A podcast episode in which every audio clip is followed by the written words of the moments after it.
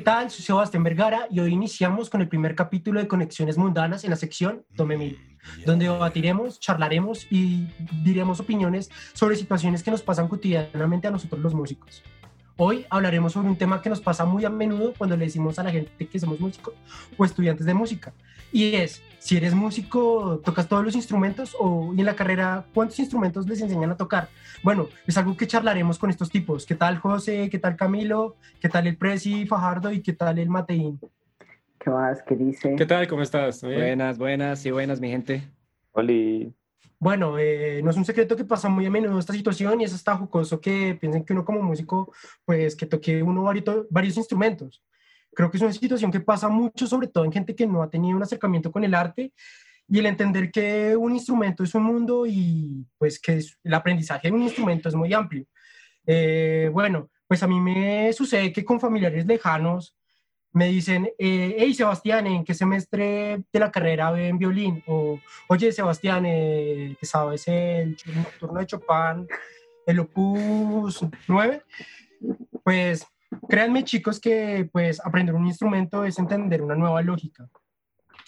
Eh, pues uno, pues ya en énfasis en composición, en arreglos, uno empieza a ver como las técnicas de los instrumentos.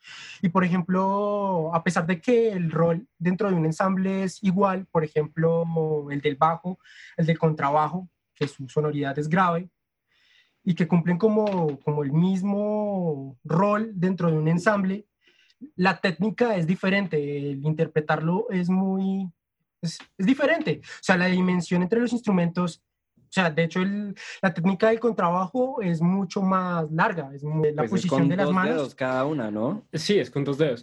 Pero no sé, a mí se me hace que hay que estar pensando muy seriamente que, hablemoslo como en formas sencillas, cada instrumento, como tú dices, son cosas muy diferentes. Nosotros no estamos entrenados aquí para decir que somos perfectos en todos los instrumentos y que vamos a hacer todo y que podemos tocar cualquier cosa que se nos dé la gana. Sí tenemos, sí nos dan como una especie de instrucción, pero no necesariamente tenemos que ser como los más tesos o que obligatoriamente tenemos que aprender todos los instrumentos. Hay gente que simplemente se enfoca uno solo y ya. Lo que puede ser más chistoso es que lo primero que le digan a uno cuando uno dice que es músico es como, ¿y cuántos instrumentos tocas?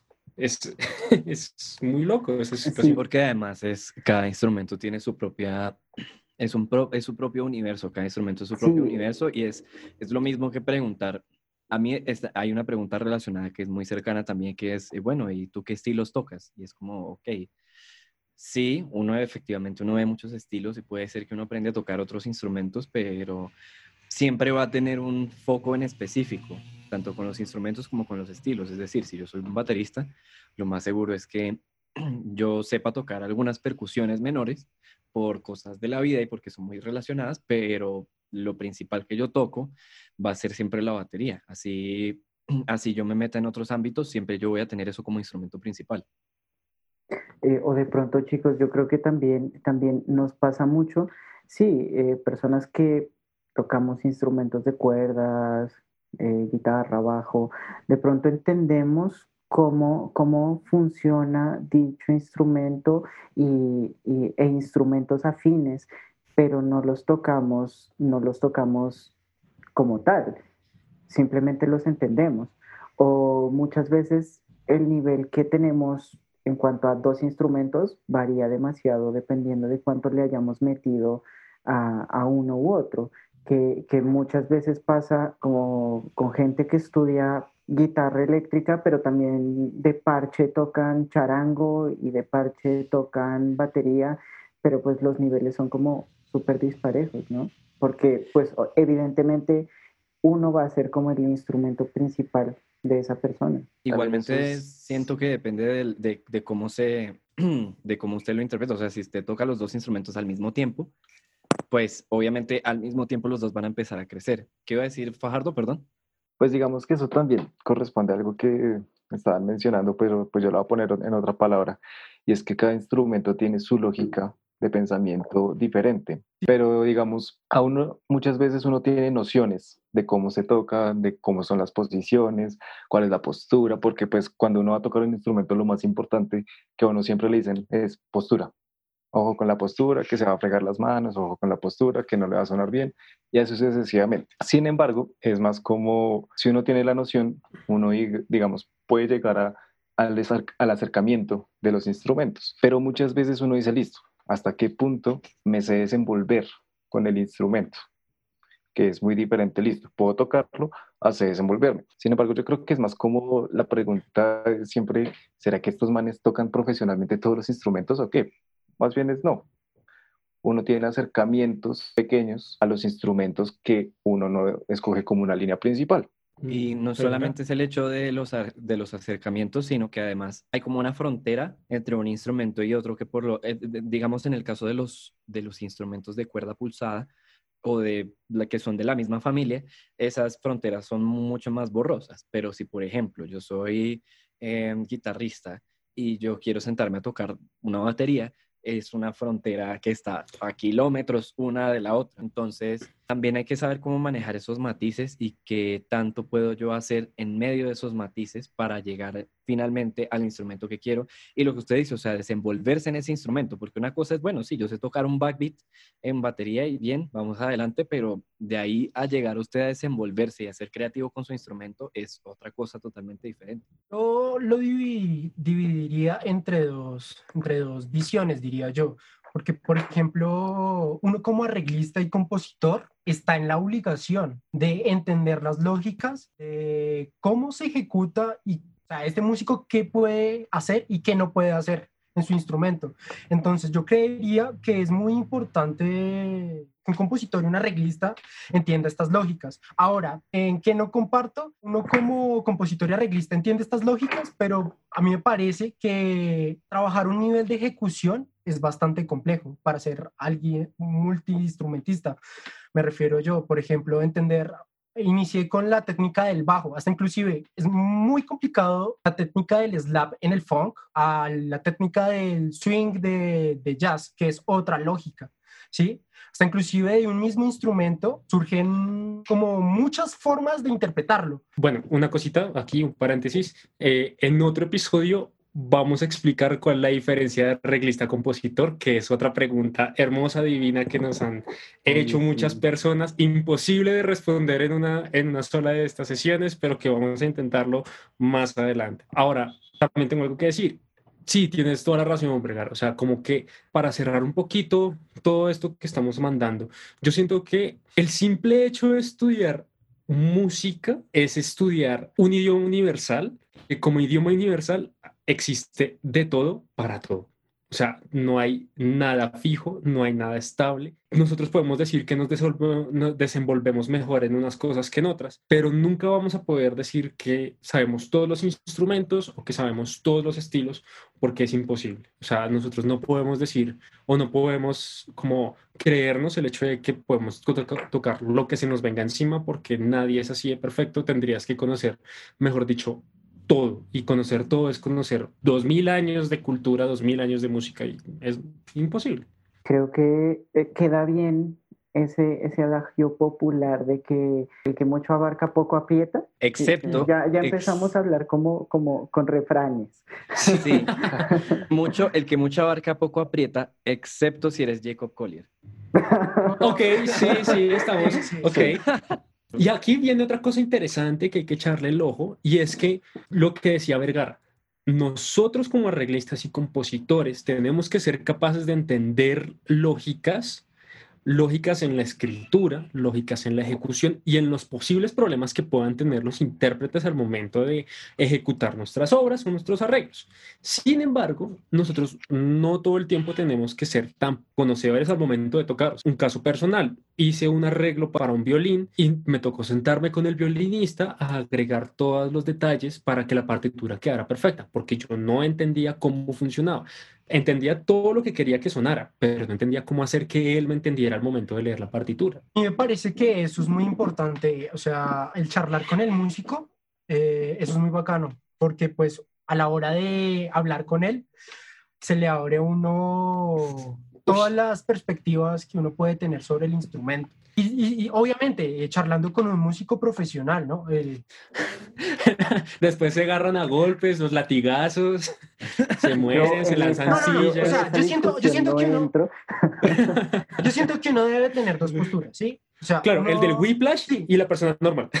Sí, sí, sí. Sí, porque de igual forma también hay que ser eh, claros y objetivos, porque uno en el momento, uno no tenga el ensamble profesional filarmónica de Londres, weón. Entonces, uno también tiene que pensar en, en el, en el ejecutante pues, intermedio y en el aprendiz. Pues a mí me parece muy bacano porque uno tiene que charlar y conocer qué posibilidades y como qué factores puede o no puede hacer el intérprete. Son muchas cosas que uno tiene que tener en Sí. cuenta. Uno generalmente resulta agarrándose a golpes con los, con los ejecutantes que uno tiene porque son, o sea, es terrible, es terrible. A veces la comunicación es lo peor que uno tiene. Y y Además- encontrar una forma estándar de, de hacer una entender forma, una forma estándar y el estándar en el ego de las dos personas. Uy, sí. Díganme si uno no ha peleado con el ego de las otras personas. Sí, no, eso es verdad. Eso es. Pero además de eso, volviendo al tema de la escritura, también hay algo ahí importante y es que no solamente están las variables de que puede hacer el instrumentista, sino que están las variables del instrumento en sí. Ejemplo, volvemos al tema del violín. Si yo pongo las, el, el arco en una tensión determinada, puedo hacer algunas cosas. Si le pongo otra tensión, no puedo hacer esas mismas cosas, pero puedo hacer otras. Lo mismo con la percusión. Por ejemplo, el otro día me, me preguntaban, ah, alguien me preguntó que cómo se escribía el, o sea, voy a hacer el sonidito y todo para que lo tenga, el que suenan muchas notas ahí, exacto, como el redoble, pero es que no, sí, digamos que es un redoble, o sea, es un redoble, y eso en realidad se llama boss roll, porque suena como, pues, como un zumbido. Y entonces me preguntaban que cómo se escribía. El problema es que si, por ejemplo, usted le pone eso a un baterista y el man tiene el redoblante y el redoblante no tiene la tensión adecuada, no lo va a lograr. No lo va a lograr, o va a ser casi imposible lograrlo. Claro, pero por ejemplo, hay uno, es lo que existe. Nosotros, eh, cuando componemos una obra que tiene ciertas especificaciones, uno tiene una hoja de instrucciones para que la persona la lea antes de empezar la obra, prepare todos los instrumentos, prepare su- todas sus cosas para que pueda llegar a sonar algo parecido. Pero retomando, retomando un poco el tema en específico de, de, de- tú tocas todos los instrumentos, Mm. creo que es bien importante de pronto aclarar que, pues no sé, o sea, no, no, no juzgamos a, a la persona como tal que está preguntando eso porque simplemente puede que no esté metida en, en este cuento y, y pues ni siquiera tiene por qué saberlo. Ni Claro, y para tiene por eso qué estamos saberlo. aquí, Y perrito. para eso Para estamos, eso aquí, estamos ¿no? grabando esto. Como, como, como para, para instruirnos un poquito, para hablar un poquito también de esto y de pronto que se empapen de este cuento y si se animan, se metan, ¿no? Claro. Exacto. Haciendo un pequeño inciso, es básicamente la manera de nosotros dar a conocer qué, qué rayos es lo que hacemos y cómo lo hacemos, así como se conocen muchas otras carreras popularmente Sí, que se hacen claro. ellas. Bueno, ahora Muchachos. sí, vamos cerrando con Vergara. Eh, me gustaría conocer eh, su, su punto, ya para cerrar. ¿Ustedes creerían que una persona está en la capacidad de aprender varios instrumentos profesionalmente? O sea, que exista un profesional que sepa tocar todos los instrumentos y que Jacob los Collier. ejecute. Phil Collins. Hay, hay, hay gente, Sting. o sea, O Hay gente, hay excepciones, güey. Pero exacto, ahí está. Ese es el punto. Hay excepciones. Hay excepciones en todo lugar, en todo el mundo. Y nosotros no podemos juzgar a nadie, no podemos decir que mm, eh, sea imposible que mucha gente pueda aprender muchos instrumentos.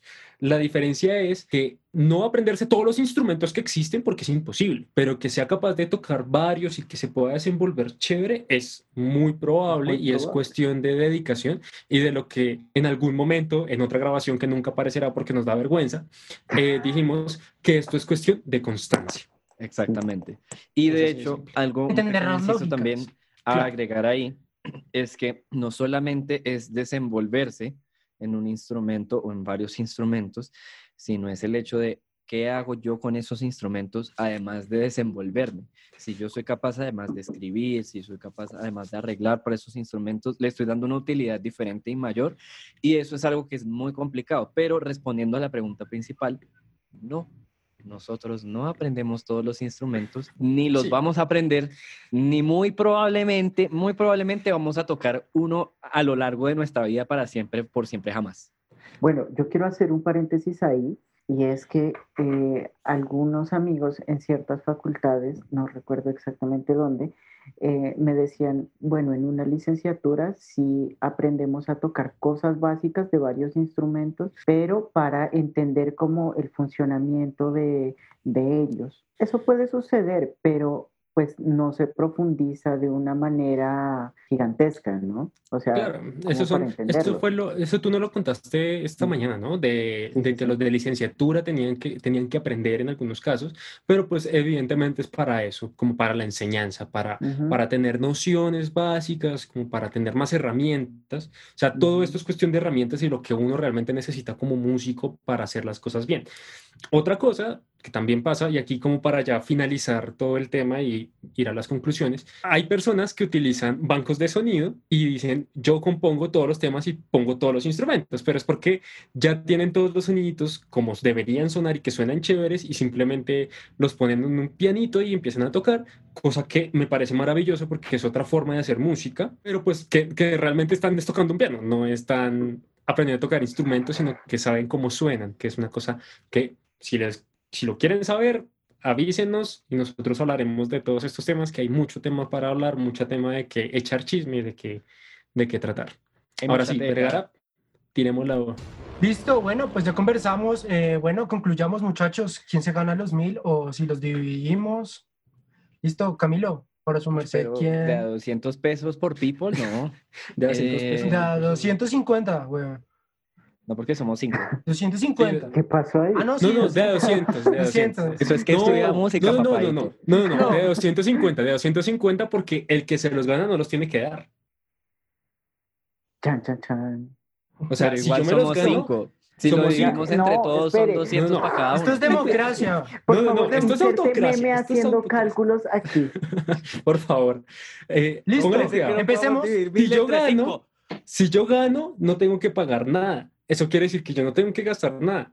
O sea que se te toca dividir entre cuatro para dar los mil. Eh, bueno, creo 150%, que, por Creo que tenemos problemas. Cuéntenos cómo deberíamos hacer las cuentas de esos mil aquí. Sí, no, Realmente le vamos a dar los mil a una sola persona. Yo propongo que se los den a José Fajardo, porque cuando hicimos el piloto de esa vaina, José Fajardo la partió.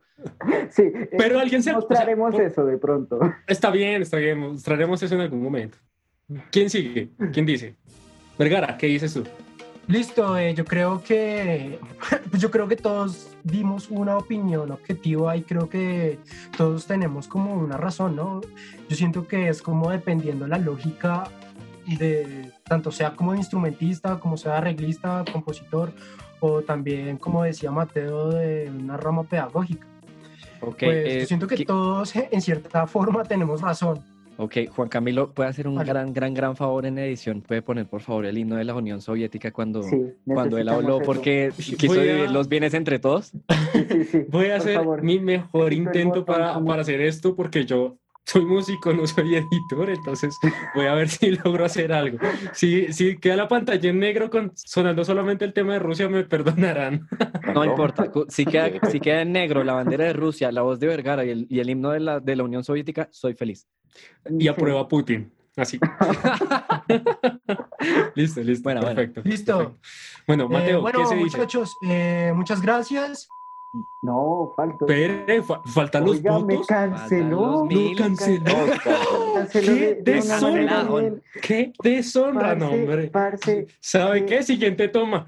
Tocó no, eh, pues yo diría que dividamos esos mil entre todos porque todos tenemos como cosas interesantes para decir. A partir de eso, inserte eh, himno de la Unión Soviética again y y que, y también es como, sí, eso. Y José, cuéntanos. No, falta José, falta, ah, José, José, perdón. No te iba a cancelar, José, perdón. Sí, no, ya, ya, lo estaba cancelando, ya lo está cancelando. O sea, todos nos estamos aquí cancelando de una manera absurda. Esto, ojalá, ojalá que esto no se alargue tanto, pero pues igual lo estoy disfrutando. Nos estamos silenciando ya a pocos, weón. Son falsos positivos. Son falsos positivos. aquí, ¿Qué es esto? aquí, aquí promocionando Matarife. Matarife. ¿Qué es esto? ¿Los programas de televisión de opinión venezolanos? También, también, también. Yo, yo, yo aquí, aquí hago una promoción directa. Matarife y ya. Bueno, Listo, Fajardín. Pues yo pienso que se los debería ganar Juan Camilo. ¿Por qué? Pues me parece que tuvo más, o sea, mayor, mayor participación con comentarios con los cuales estoy de acuerdo. Ok. O sea que. Pero una explicación no gay de eso. La explicación, ok. Mierda. Mierda, ya me preocupé. yo. Ok, y Juan Camilín, please. Ah, ya entiendo todo. Ah. El botón comunista lo dijo todo. Tiene un botón. Tiene Tiene un botón. botón. Ya. Voto. Ya, ya, quedamos aquí. mí. Oiga, Juan Camilo, agradezcame. Ahí está, señores. Ok, no lo repartimos. No lo repartimos. No nada. necesito editar nada. Me quité un trabajo de encima. Putin, ¿estás orgulloso de mí? No, porque tienes menos trabajo. Putin Bueno. estaría orgulloso si tuvieras más. Stalin estaría orgulloso si tuvieras más trabajo para tu patria. Sí, es verdad, es verdad. Es verdad. Pero bueno. Bueno, entonces, ya Oigan, yo habiendo quiero dicho todo aportarles esto, algo. Yo cuéntanos. quiero aportarles algo. Hablando de este tema con una amiga, me dijo justamente que en otras profesiones obviamente sucede, suceden las preguntas incómodas y, y es algo que creo que tal vez no, no habíamos puesto en consideración. Ella me dijo, yo soy diseñadora de vestuario y la gente cuando le digo que soy diseñadora de vestuario me dice, dime, ¿estoy bien vestido? Agrega Uy, pose, no. agrega pose sexy. Entonces, entonces creo que sería bien chévere que, que nos cuenten en los comentarios eh, ¿qué, qué preguntas incómodas les, les, han, les han sucedido con respecto a su profesión. Sí, Hola, el sí, meme. Usted que es chef, hágame un huevo, weón. Eh, muy Perfecto. Ahí Se pone huevón al final como para que quede bien cuadrado. Sí, sí, Pero sí. sí, sí, muchachos, si nos quieren poner eso en los comentarios sería maravilloso. Nosotros vamos a, em, pues, A los leerlo. Que haya por ahí, los vamos a leer. De pronto, si a algunos nos parece chévere, hasta abrimos a por ahí una mi- microsección dentro de esta sección. A ver, no solo las preguntas que nos hacen a nosotros los músicos, que ya son curiosas, sino de pronto las de otras carreras. Y no sé, hasta de pronto nos inventamos algo ahí. Mejor dicho, dennos amor en los comentarios y ahí. Y nosotros damos amor. La buena para todos.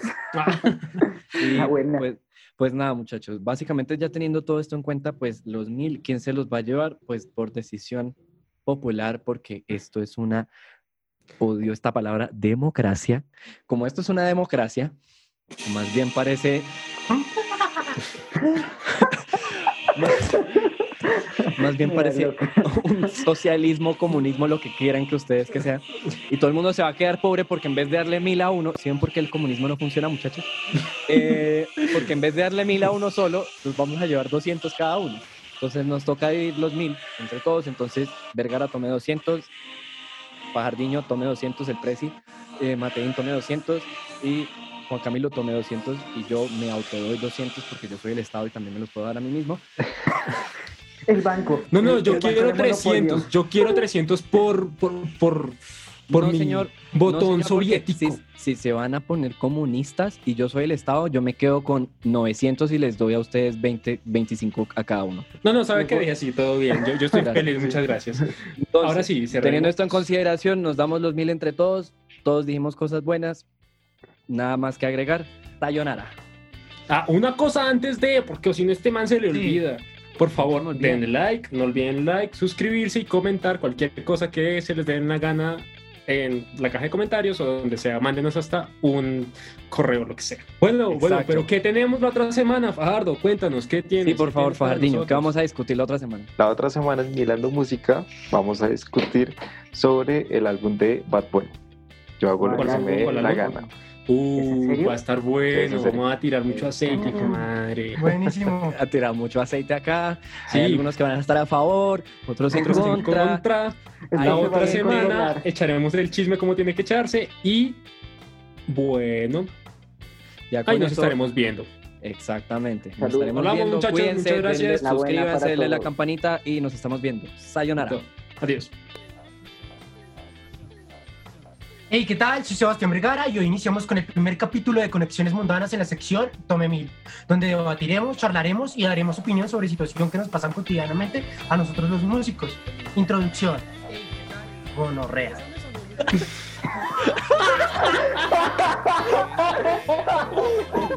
¿Qué le pasa a este man?